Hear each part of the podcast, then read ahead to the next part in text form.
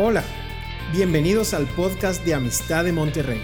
Disfruta de este mensaje y compártelo con tus familiares y amigos. Sabemos que lo que Dios te hablará será de bendición para ti y para otros.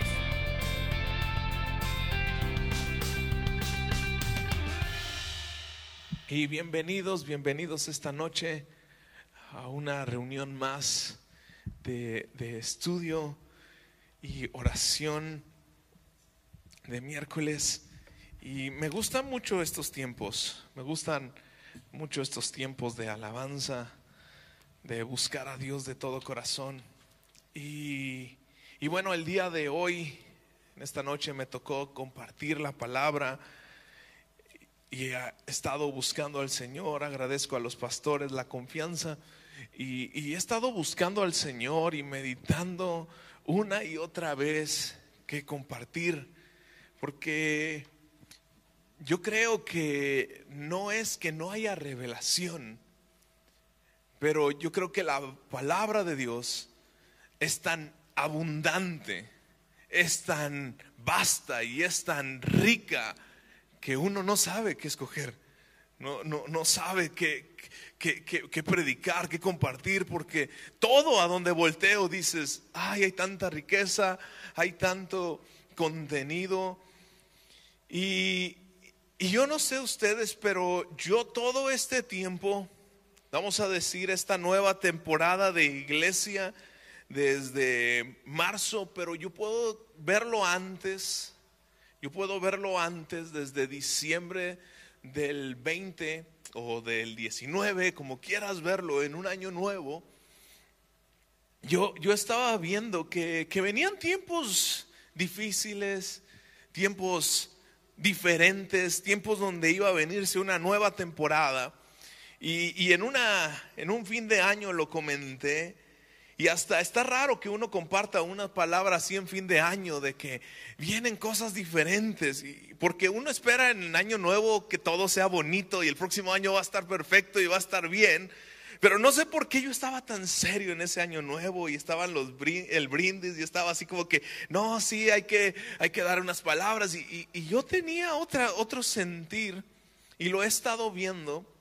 Y cuando uno va o empieza una nueva temporada y viene algo nuevo, normalmente mi sentir es regresar al libro de los hechos.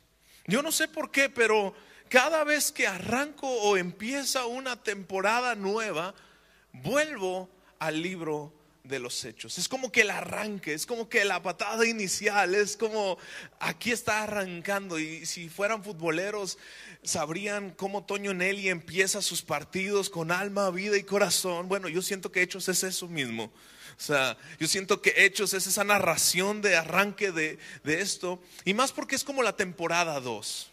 Hechos es la temporada 2. De hecho, así empieza el versículo 1 de Hechos 1.1. Dice Teófilo, en mi primer libro te relaté todo lo que Jesús comenzó a hacer y a enseñar. Yo estoy leyendo nueva traducción viviente.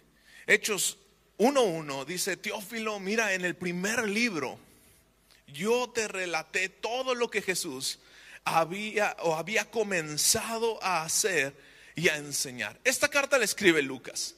Esta carta la escribe Lucas en un proceso o en un tiempo, si lo viéramos en el contexto histórico, estaríamos ubicándola en esos 40 días este, que Jesús se apareció. Más o menos ahí está situando este momento en, en esta parte del libro en esta parte del capítulo 1. Estás exactamente en ese punto donde Jesús ha resucitado y está con sus discípulos y está ahí apareciéndose con pruebas indubitables. Reina Valera 60, por eso yo no traigo esa versión ahorita, porque prefiero decirlo con maravillosas pruebas o pruebas muy convincentes, como dice la NTV. Estuvo 40 días apareciéndola y Lucas relata esta carta. Pero esta carta la relata como una continuación del Evangelio de Lucas. Tú puedes leer Lucas, puedes leer los últimos versículos de Lucas y te hablan prácticamente lo mismo que te va a hablar Hechos capítulo 1 del versículo 1 al 11. Prácticamente es lo mismo. Prácticamente allá les está diciendo que el Espíritu Santo vendrá sobre ustedes y recibirán poder y serán testigos. Y acá lo ves en Hechos capítulo 1, versículo 8, que es uno de los versículos más importantes, ¿verdad? Esperen, esperen en Jerusalén hasta que haya venido sobre ustedes el Espíritu Santo y me serán testigos en Jerusalén, en Judea, en Samaria y hasta en los confines de la tierra o hasta en lo último de la tierra. Y conocemos estos versículos y estoy tratando de parafrasear un poquito. Esta carta, como sabemos, viene días después de, este, de esta visitación del Espíritu Santo que, que, está llegando a sus vidas, el anhelo de Jesús de decirles, hey, viene el Espíritu Santo. Y hoy donde yo quiero empezar a, a platicarles esta historia es a partir del versículo 6. Hoy quiero leer Hechos capítulo 1, versículo 6 en adelante. Y quiero llegar a este tema importante. Dice, así que mientras los apóstoles estaban con, con Jesús, le preguntaron con insistencia, Señor, ha llegado ya el tiempo de que liberes a Israel y restaures nuestro reino. Empiezan los apóstoles a hacer esta pregunta. Ahora sí, con esto en mente, quiero leer los versículos del principio. Con esto en mente, con esta pregunta que, que están haciendo los apóstoles a Jesús, ¿cuándo vendrá el reino tuyo? ¿Cuándo va a venir nuestro reino? ¿Cuándo vas a establecer el reino en Israel? ¿Cuándo vas a hacer esto? Entendamos que ellos están en una opresión romana. Ellos están viviendo una gran opresión romana. Versículo 2 o bueno, versículo 1 de Hechos, dice, mira, todo lo, esta carta la escribí para decirles todo lo que ha hecho Jesús y lo que ha enseñado. Jesús ha hecho maravillas entre ustedes. Si tú ves el relato de Lucas, vas a ver que Jesús echa afuera un espíritu endemoniado justo cuando empieza su ministerio. Y luego sana a la suegra de Pedro. Y empieza a hacer milagros y la fama de, que, de Jesús crece y crece y crece. Y las multitudes venían a oír a Jesús y sus enseñanzas. Y se maravillaba la gente. Eso es lo que narra Lucas justo después de que empieza su ministerio Jesús. Entonces Lucas está diciendo, mira, yo el primer libro, el libro de Lucas, el Evangelio de Lucas, lo escribí para decirles todo lo que Cristo ha hecho. Y no nada más eso, sus enseñanzas. Todo lo que Jesús enseñó, yo lo he tratado de escribir todo a lujo de detalle, pues soy médico. Dices, yo soy médico, en mi profesión es ser médico, Lucas era un doctor, era un médico. Y dice, yo todo lo he escrito a lujo de detalle, me he esforzado en, en ponerlo en orden, me he esforzado en hacerlo lo mejor que he podido para mostrarte cómo Jesús está haciendo obras. Hasta, versículo 2, hasta, hay una hasta. Y aquí empieza lo bueno, porque hay siempre un hasta o un pero en la sopa, siempre hay algo. Siempre hay algo. Como buenos creyentes, siempre hay algo. Dice, mira, todo lo que Jesús comenzó a hacer y a enseñar lo he puesto en este libro, hasta que fue llevado al cielo, después de haberles dado a sus apóstoles escogido instrucciones adicionales por medio del Espíritu Santo. Durante 40 días después de que sufrió y murió, Cristo se apareció varias veces a los apóstoles y les demostró con muchas pruebas convincentes que Él realmente estaba vivo y les habló del reino de Dios. Aquí empieza a, a Lucas narrar esto. Dice, mira, Jesús estuvo haciendo pruebas. Y estas pruebas son justo después de que murió y resucitó. O sea, Cristo es Dios. Él está estableciendo esto desde el inicio de la carta que prácticamente nos narra la vida de Jesús ahora por medio de la iglesia, por el Espíritu Santo. Porque la carta de Hechos es la vida de Jesús ahora manifiesta en la iglesia por medio del Espíritu Santo. Esta es la carta. La carta la empezó escribiendo diciendo, mira, esto lo escribí para enseñarles todo lo que hizo y enseñó Jesús. Pero este segundo libro, el libro de los hechos, lo he escrito para enseñarles lo que ha hecho Jesús y lo que ha enseñado Jesús ahora por medio de la iglesia, ahora por medio de cada creyente apasionado, lleno del Espíritu Santo. Esta carta la he escrito con el objetivo de que la iglesia vea que este punto es para todos nosotros. Por eso yo he visto eventos, congresos, porque con, estos añitos en el Ministerio Juvenil, y a lo mejor a algunos de ustedes les tocó, hay hechos, como un evento, Hechos 29. Hechos 29 no existe. Hechos llega hasta el capítulo 28 del libro de los Hechos, pero lo dejó inconcluso Lucas. Lucas dejó como que inconcluso el final. Nos, nos cuenta hasta que Pablo está en Roma, pero luego ya no nos dice más. Ya no nos cuenta cómo terminó la historia, si lo liberaron, si no lo liberaron. Parece que le dijeron, Lucas, vente, vente, te necesitamos. Se fue Lucas y ya nunca acabó la carta. Pero creo que lo hizo a propósito. Creo que el Espíritu Santo lo hizo a propósito y por eso hay tantos eventos así. Porque lo dejó inconcluso para que tú y yo continuemos el libro de los hechos. De hecho, el pastor Rodolfo es uno de los lemas, ¿verdad? Viviendo el libro de los hechos. Es parte del lema de amistad. Porque tenemos que vivir este libro y hacerlo realidad en nuestras vidas. Por eso te digo, para comenzar una temporada tenemos que irnos aquí al punto importante, volver a empezar los inicios, los fundamentos, siempre que vamos a empezar un ciclo. Y siempre Dios me muestra algo nuevo. Entonces dice que una vez, estuvo ahí, ¿verdad? Varias veces con los apóstoles, con muchas pruebas convincentes de que Él realmente estaba vivo. Jesús está vivo. El Espíritu Santo está haciendo una obra sobrenatural en la vida de Cristo, que lo que estaba muerto ahora está vivo.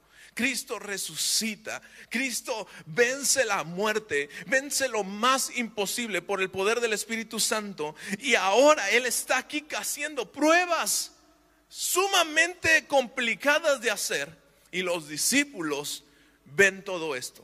Yo quiero que tú te veas como uno de sus discípulos. ¿Así te ves? Yo sí, yo me veo como uno de los discípulos de Jesús.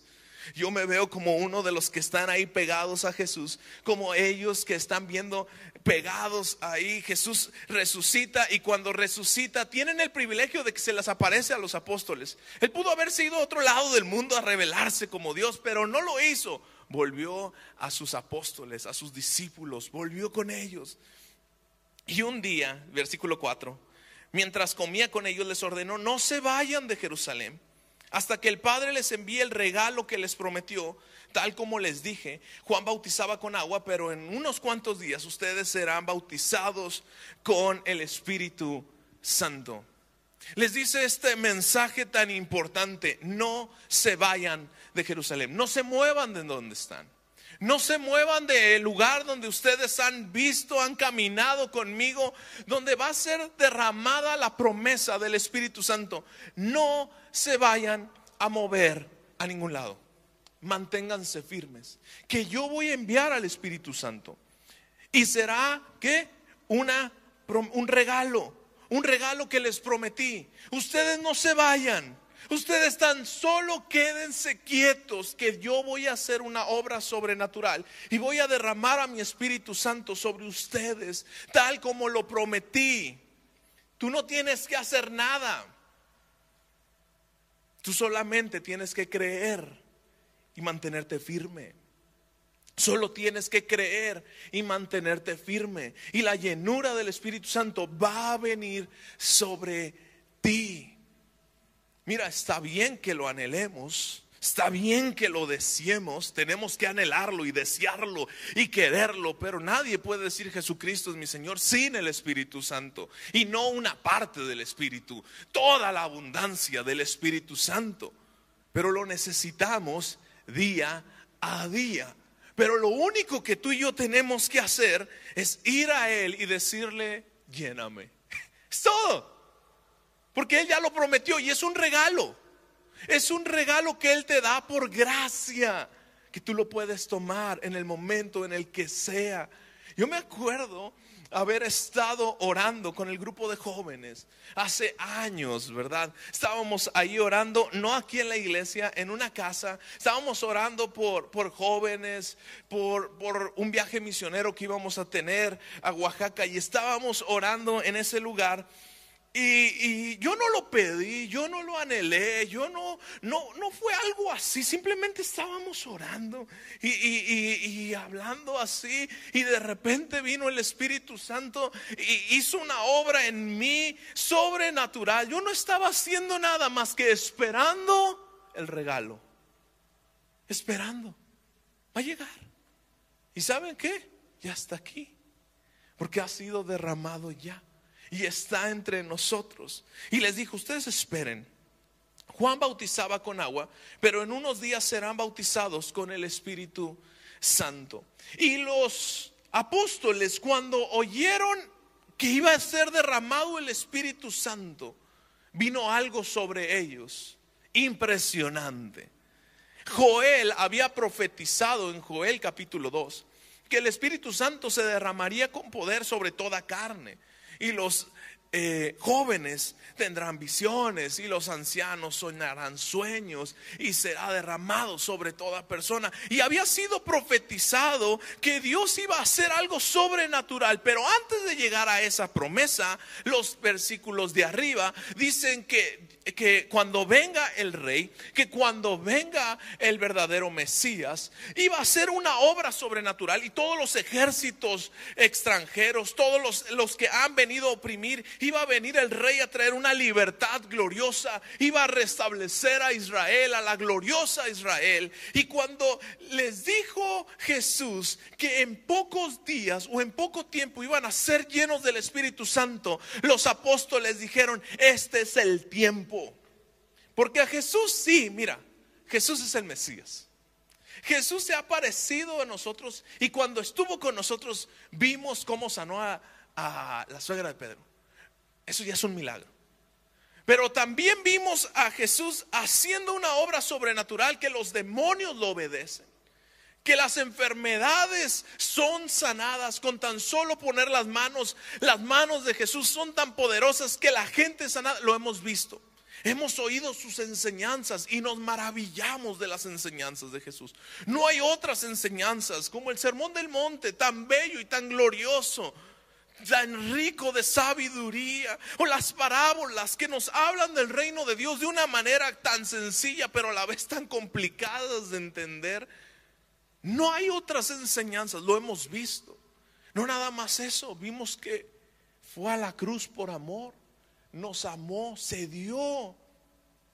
Y Dios lo levantó y lo resucitó. Y si venció la muerte, nada puede contra él. Y luego nos está hablando del reino. Y cuando nos está hablando del reino, Él nos está diciendo que Él es el rey. Él va a venir a gobernar, Él va a venir a establecer su reino. Él viene con poder sobre la tierra. Y ahora nos está diciendo que viene el Espíritu Santo y cuando venga el Espíritu Santo, todos nos vamos a convertir en unos libertadores, todos nos vamos a convertir en unos guerreros, todos vamos a ser llenos del poder de lo alto. De hecho, esa es una de las cosas que los apóstoles tenían.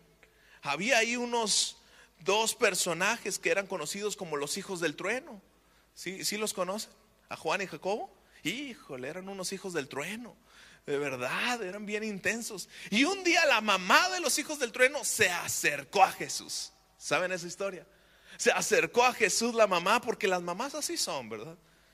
Yo no tuve mamá, falleció a los seis años, entonces la verdad crecí sin ella, pero yo me imagino que hubiera sido si mi mamá estuviera en secundaria o en prepa. Estoy seguro que me hubiera defendido ahí con todas las maestras, porque es lo que hacen las mamás. Siempre están abogando a favor de sus hijos, siempre están metidos en todo, siempre se meten en todos y siempre están preocupándose por todo, pero gloria a Dios por eso. Gloria a Dios por eso. Pero ahí está la mamá ah, queriendo hacer algo bueno. Jesús está hablando del reino. Y entonces se acerca a la mamá y les dice, maestro, cuando tú vengas con tu gloria y seas el rey y tú estés en el trono, pues sienta a uno a, tu derecha y otro a tu izquierda. ¿Sí? O sea, sienta a Juan a un lado y a Jacobo al otro. Tú vas a estar en el, en el trono, tú eres el rey. Pero pues puedes darle una posición privilegiada a estos dos jovencitos. ¿Qué te cuesta? Ponlos en un lugar alto. Y Jesús la ve. Y ve a Juan y Jacobo. Y les dice, todavía ustedes no entienden nada. Que aquel que quiera estar en lo más alto tendrá que ser el primer servidor. Que aquel que quiera estar en ese lugar de honor será el primero en darse y en sacrificarse por todos. Pero esa explicación se las dio en Mateo capítulo 22. Para este entonces, yo creo que ya les cayó el 20. Yo creo que ya saben que Jesús ha estado hablando que su reino no es en esta tierra.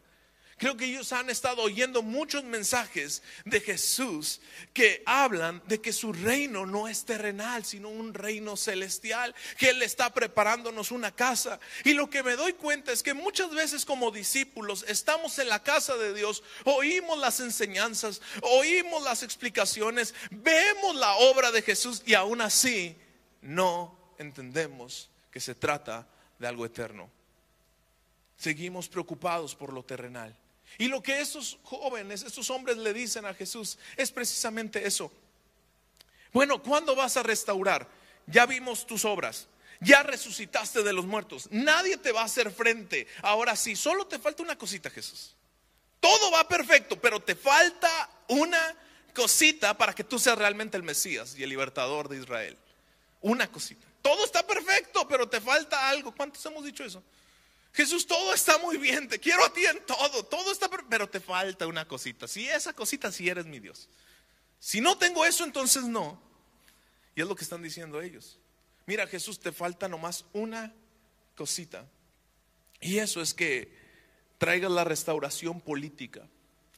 Pero una restauración política sin un cambio espiritual de nada serviría. Sin una nación que entiende que, que la verdad, lo espiritual, la obra en lo profundo del corazón del ser humano no es transformado, nunca, por más buena política que tengas, no va a servir de nada. Porque el cambio empieza en el corazón del ser humano. Por eso la solución para nuestros gobiernos no está en el gobierno ni en la política. Jesús se dedicó a qué? A cambiar el corazón, a ver por el ser humano, a tocar el corazón, porque eso es lo que va a tocar a las naciones. No es al revés, no es la política primero. Y entonces ellos están envalentonando, están diciéndole a Jesús, ¿cuándo va a ser? ¿Cuándo vas a establecer el reino? ¿Cuándo vas a hacer esto? Y Jesús les responde, versículo 7, solo el Padre tiene la autoridad para fijar esas fechas y tiempos. Y a ustedes no les corresponde saberlo. Pero recibirán poder cuando venga el Espíritu Santo y descienda sobre ustedes. Y serán mis testigos y hablarán a la gente acerca de mí en todas partes, en Jerusalén, en Judea, en Samaria y hasta en los lugares más lejos de la tierra. Versículo 9, después de decir esto, Jesús se fue. Jesús fue levantado en una nube mientras ellos observaban hasta que ya no pudieron verlo. Jesús se fue. Tuve que leer estos tres versículos seguiditos. Fíjate primero la respuesta de Jesús. Miren muchachos, gracias por su pregunta y gracias por su inquietud. Pero no les toca a ustedes saberlo. De hecho, ni siquiera estoy hablando de ese tema. O sea, yo no estoy hablando de ese tema. Yo estoy hablando que va a venir el Espíritu Santo sobre ustedes. Y ustedes van a tener poder. Y ustedes van a tener algo sobrenatural de parte de Dios. Para que ustedes sean el reflejo de Cristo con las obras que hacía Cristo, ahora ustedes las hagan y aún mayores. Y no nada más eso, yo estoy hablando que ustedes van a hablar las enseñanzas de Cristo con una sabiduría que viene de lo alto, que no es una sabiduría terrenal, que viene del Espíritu Santo. Yo lo que estoy enseñándoles muchachos es que ustedes van a ser llenos del Espíritu Santo para ser yo aquí en la tierra. Eso es lo que está hablando Jesús. Pero les dice, pero ustedes muchachos no me entienden nada. Pero aún así les voy a decir que si yo hubiera hablado de ese tema, que cuando voy a establecer las cosas y el orden político que ustedes están anhelando, a ustedes no les toca saberlo. Y eso a mí me ha impactado. En estos días me ha impactado esa palabra. Porque queremos el orden. en todas las cosas. Queremos un orden económico, queremos un orden en cuanto a la salud, en cuanto a las hospitalizaciones, queremos un orden en todas las áreas. A lo mejor en tu casa quieres un orden, quieres un orden en tu país, en tu nación, quieres un orden en tu escuela, quieres ya estar eh, ordenado, en tu trabajo estás diciendo que ya haya un orden, por favor. Estamos queriendo el orden en lo terrenal. Queremos y anhelamos eso y no está mal. Pero Jesús está llevándonos a un nivel más alto, donde dice, yo quiero darte el Espíritu Santo para que tú tengas una cosa diferente al mundo. Yo quiero que tú puedas entender que yo te he capacitado para hacer mis obras y aún mayores. Y que yo te he capacitado para que tu palabra tenga una sabiduría que viene de lo alto, como dice Efesios, que te ha dado una sabiduría, inteligencia espiritual que el mundo no tiene, pero que tú sí tienes. Dios está dándote eso. Y cuando tú te concentras en eso, todo lo demás viene por añadidura y el orden viene por añadidura. Pero no anhelas el orden. Quieres la llenura del Espíritu Santo. Quieres al Espíritu Santo para qué? Para resucitar de entre los muertos. Para que las cosas sobrenaturales que vienen de Dios tú las puedas llevar a cabo. Aquello que está muerto, aquello que parece que no tiene vida, hijos que están perdidos o negocios que parece que no van a levantar, situaciones en la vida, enfermos que dicen no se puede, que eso se haga realidad por el poder del Espíritu Santo y por la sabiduría que viene de ti. Bueno, que viene de Dios, pero por medio de ti, por la llenura del Espíritu Santo. Dios quiere hacer estas obras. Y estos muchachos estaban ahí. Y les dice, a ustedes no les toca saberlo. Y eso, como les digo, ha impactado mi corazón. Porque muchas veces yo me hago esa pregunta, Señor, ¿hasta cuándo? ¿Hasta cuándo vas a responder a favor en esta o en esta circunstancia? ¿Hasta el cuándo voy a ver tus obras manifiestas? ¿Hasta cuándo? Y Jesús me dice, es que a ti no te toca el hasta cuándo. Es que a ti no te toca saber los tiempos. A ti lo único que te toca es hacer y enseñar lo que Jesús hacía. Te toca hacer iglesia. Y sí, todo lo que tú quieras, caminando en mi palabra, Dios lo va a hacer realidad. La añadidura de Dios o el favor de Dios o como dice Hebreos, el galardón. Porque es necesario que te acerques con fe y creas que le hay y que Él es galardonador de los que le buscan. Él quiere sí galardonarte, Él quiere sí llenarte de favor y bienes, pero no es por buscar eso, es porque nos alineamos a la voluntad de Dios, haciendo lo que Jesús hacía. Y entonces le dijo, miren, a ustedes no les corresponde saberlo, a ustedes no les toca eso, pero no los voy a dejar solos con este dilema de hasta cuándo. Es cierto, yo ya no voy a estar con ustedes. Es cierto, no les voy a decir cuándo va a venir o cuándo son los tiempos. Pero en ese proceso, yo quiero darte al Espíritu Santo. Pero recibirán poder cuando llegue el Espíritu Santo y descienda sobre ustedes. Yo los voy a equipar. Yo no los voy a dejar desprotegidos, sino que los voy a equipar. Pero ya me voy. Y les da la instrucción más grande de la historia creo yo para mí es de las más grandes, Hechos 1.8.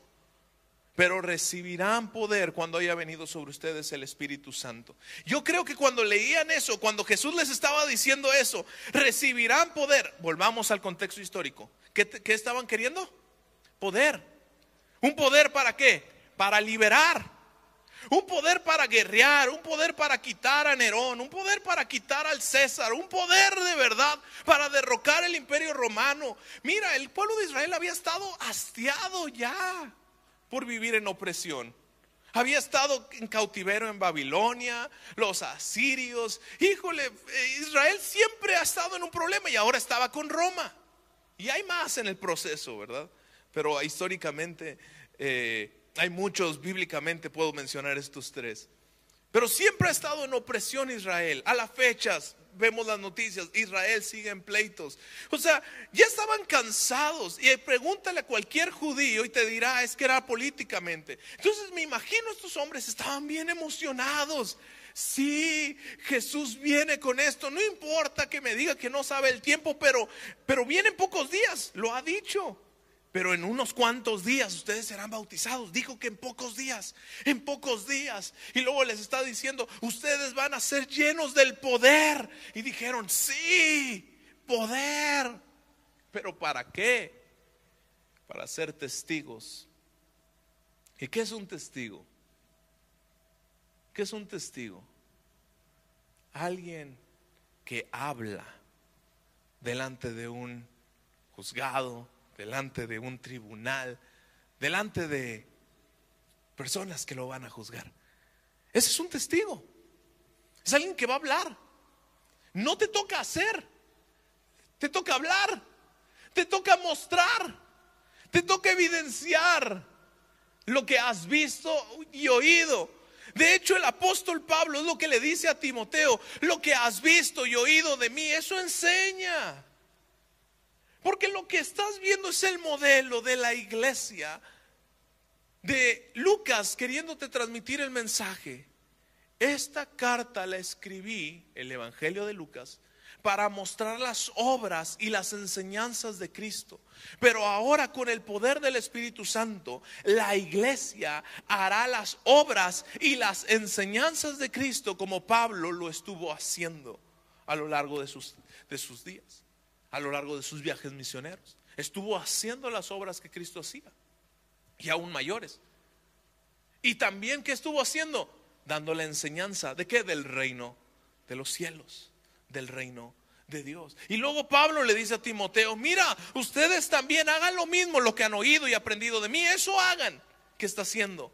El mismo modelo. Esa es la iglesia del primer siglo. Esa es la iglesia que es modelo para nosotros. Una iglesia que ve la obra de Cristo y que ve sus enseñanzas y las pone en práctica, las enseña, las lleva al día a día, al trabajo, a la escuela, a tu entorno, a tu Jerusalén. Pero ahí, de ahí yo no me voy hasta que el poder venga y haga una obra sobrenatural en mi Jerusalén, en mi Judea, en Samaria, hasta lo último de la tierra. Y no es que estén de forma lineal, porque está Jerusalén, Judea, Judea está abajo, Samaria está arriba y los confines de la tierra en todos lados.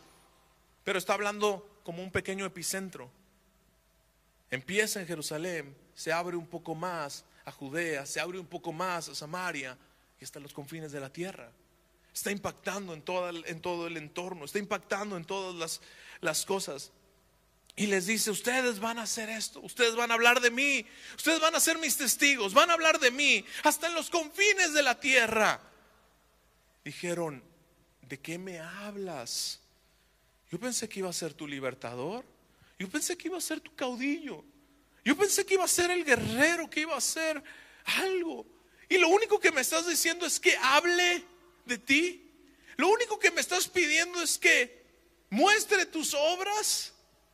Pero yo quería hacer algo. Yo me quería de verdad levantar en armas, dices. No, porque tu lucha no es contra carne y sangre, sino es poderosa en Dios para la destrucción de fortalezas. tus armas son espirituales, no son carnales. No es una astucia humana, no es una obra humana, es algo sobrenatural, es algo que viene de Dios. Él quiere de verdad hacer una obra sobrenatural. Él es la resurrección y la vida. Él ya resucitó y dio vida y ahora quiere también en nosotros resucitarnos y darnos vida con el Espíritu Santo y que lleve resurrección y vida donde quiera que vayas.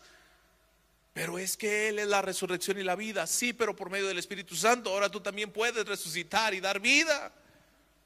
Primeramente en ti, resucito y tengo vida y ahora también puedo llevar el Evangelio que resucita y da vida por el poder del Espíritu Santo en las vidas de las personas. En eso me convertí, en un testigo.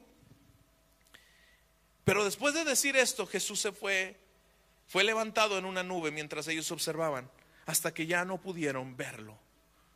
Jesús se fue. Ya no dio más instrucciones. Ya no dio más mensajes. Ya no estuvo con ellos. Y te voy a decir algo, Juan capítulo 16 dice, les conviene que me vaya. La nueva traducción viviente dice, es mejor que yo me vaya. Es mejor que yo no esté con ustedes. Es mejor que yo no esté contigo. Porque cuando Jesús ya no está, o aparentemente no está, porque Él ha prometido estar con nosotros hasta el fin de los tiempos, ¿sí o no? y ha mandado a su Espíritu Santo para morar en nosotros. Él está con nosotros. Vamos en el carro, Él está con nosotros. Estoy cantando, Él está conmigo. Estoy en la regadera, Él está conmigo. Estoy dormido, Él está conmigo. Él está conmigo en todo momento. Él, él, me acompaña, pero hay momentos, aunque Él me está acompañando, que siento que ya no está conmigo. Jesús se fue y dejó a sus discípulos con la mayor encomienda del mundo. Y ahora ya no está con ellos. Y les dice, les conviene, es mejor que yo no esté con ustedes. Porque cuando aparentemente Jesús ya no está contigo, es cuando nace tu fe. Es cuando nace la fe.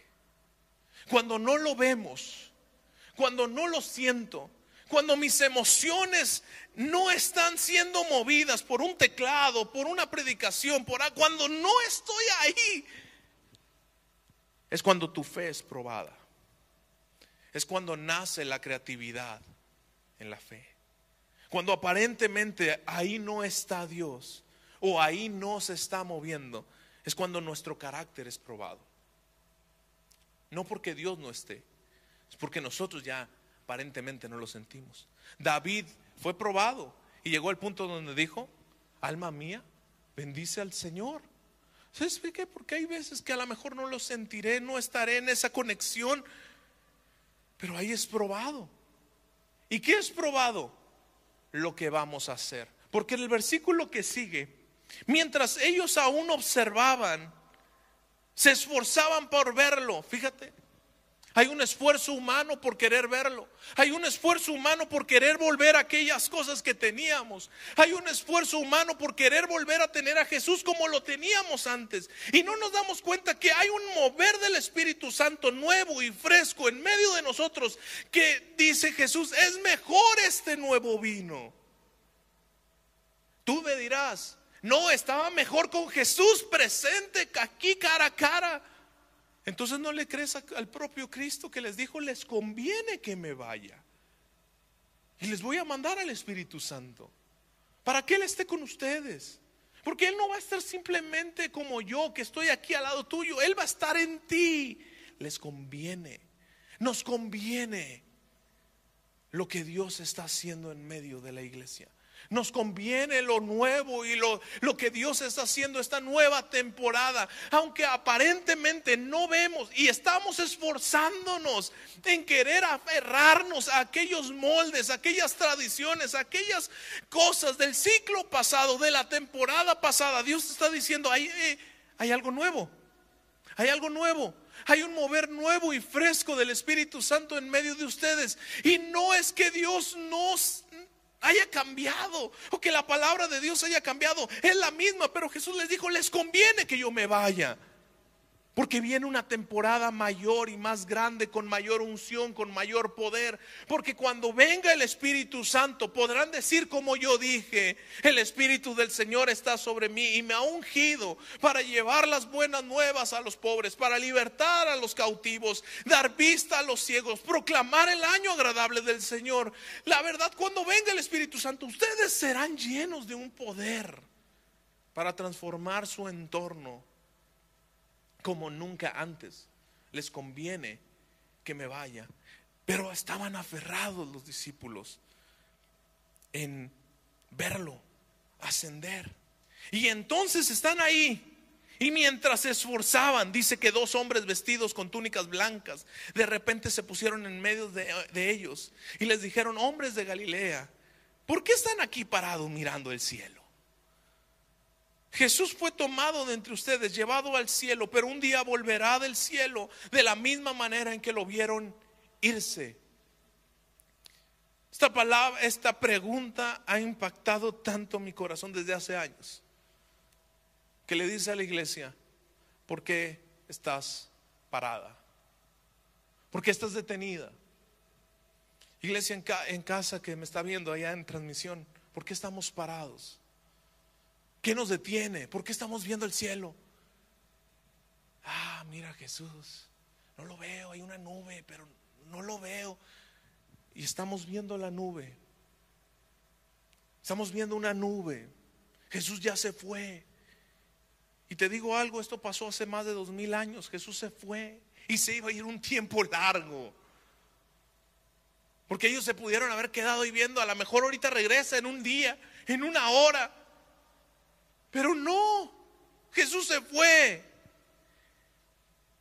Y ahí están parados, esforzándose en tomar aquello, en hacer aquello que es lo único que conocían, pero no le creían al Señor de lo nuevo que venía.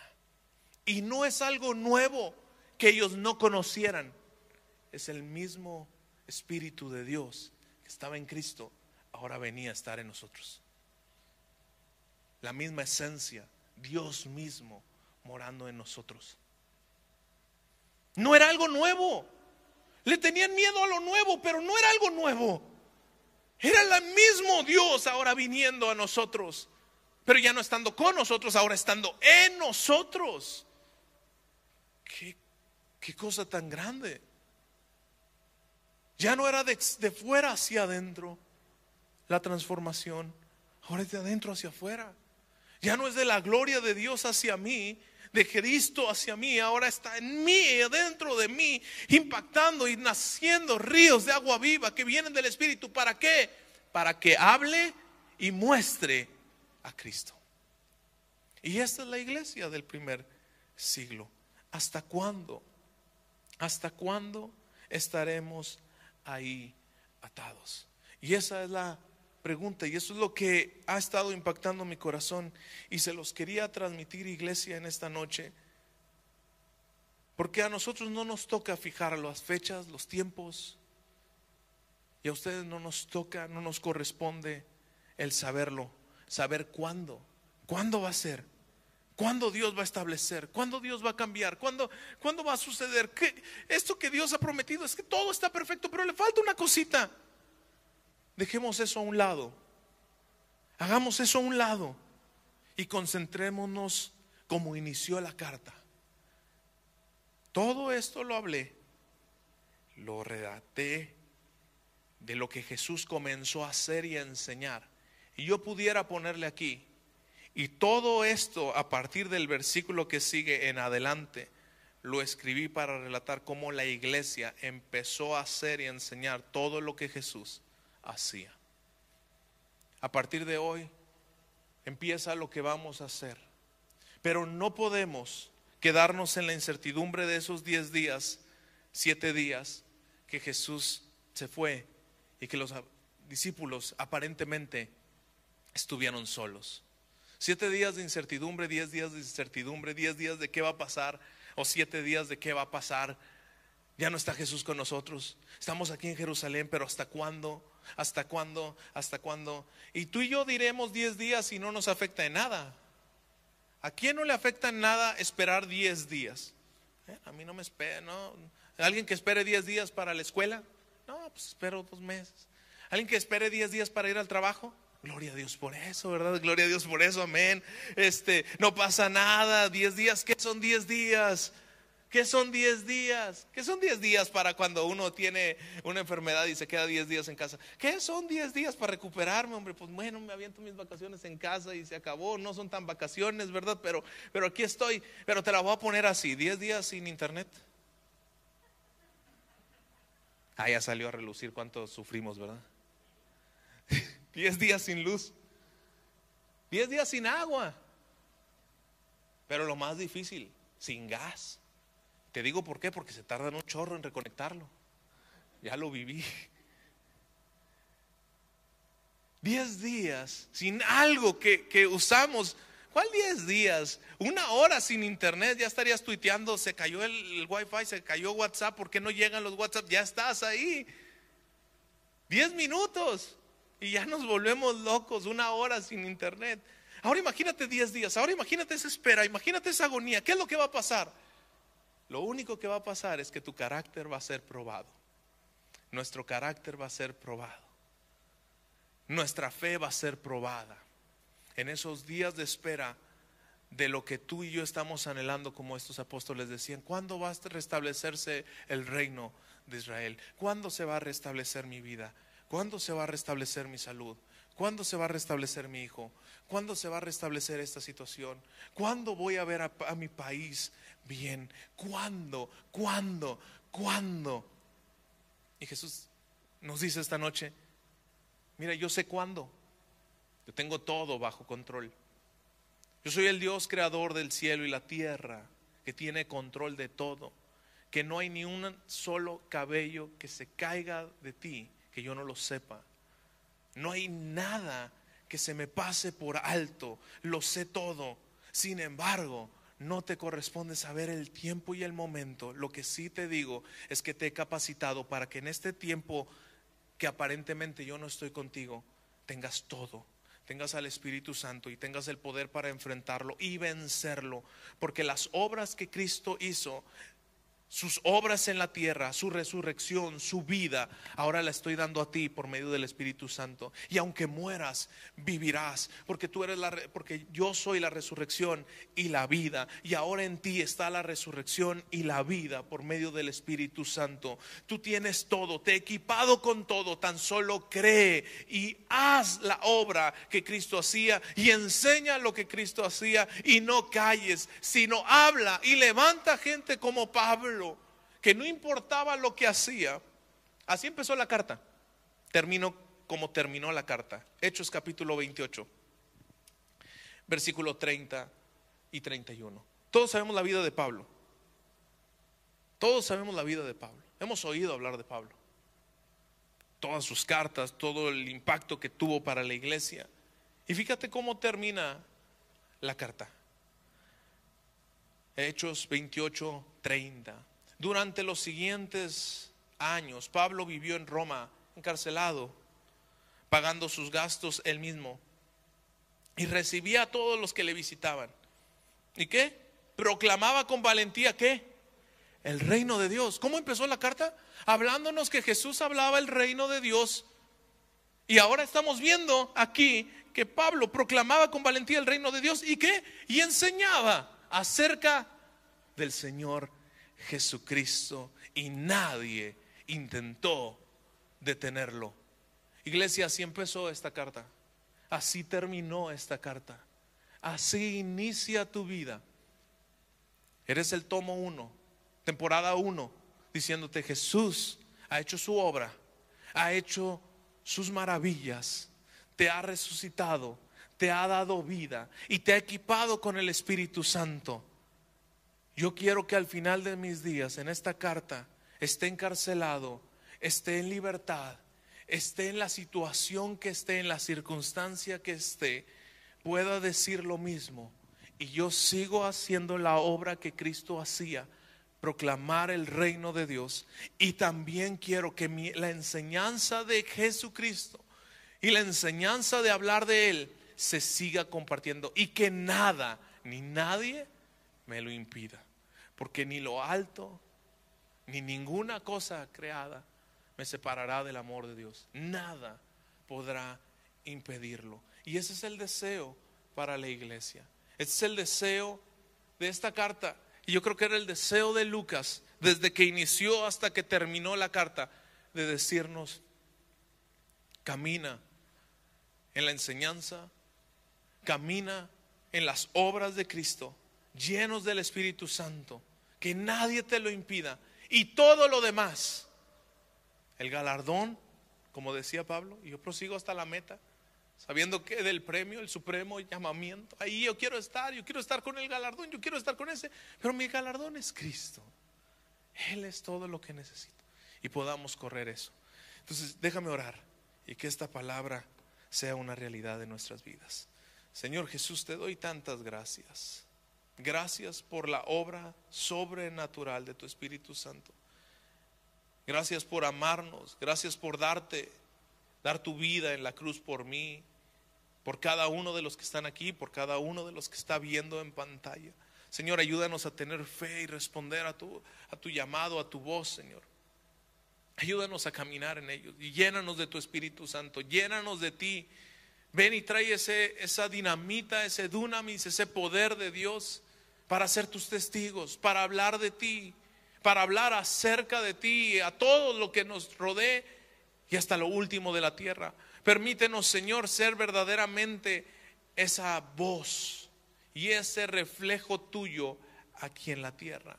Permítenos, Señor, ver en los tiempos. Son tiempos complicados, son tiempos difíciles, pero contigo, a nuestro lado, podemos con lo que sea. Porque el mismo Dios que resucitó de la muerte, que venció todo lo que podría ser humanamente imposible, Tú lo venciste y lo hiciste posible. Y ahora has derramado tu Espíritu Santo en nuestras vidas para que también podamos caminar en esa realidad. Padre, que podamos llevarlo al día, al día a día. Llénanos de ti. Ayúdanos a estar caminando contigo y a proclamar tu evangelio con poder, a proclamar tu mensaje con poder, a proclamar lo que tú has hecho y las obras que estás haciendo. Padre, que ninguno de los que estemos aquí sea estorbado en estos tiempos, que sea limitado de lo que tú quieres hacer, sino que todo lo contrario, Señor, haya denuedo, haya valentía, haya una pasión por llevar tu palabra, por mostrar tu Espíritu Santo, por hacer tu obra aquí en la tierra. Señor, llénanos de ti en nuestros trabajos, en nuestra escuela, en nuestro día a día, y que tu favor y tu gracia estén en nuestras familias, en el nombre de Jesús. Amén. Esperamos que este mensaje te ayude en tu vida diaria. No olvides suscribirte y seguirnos en nuestras redes sociales. Somos familia amistad.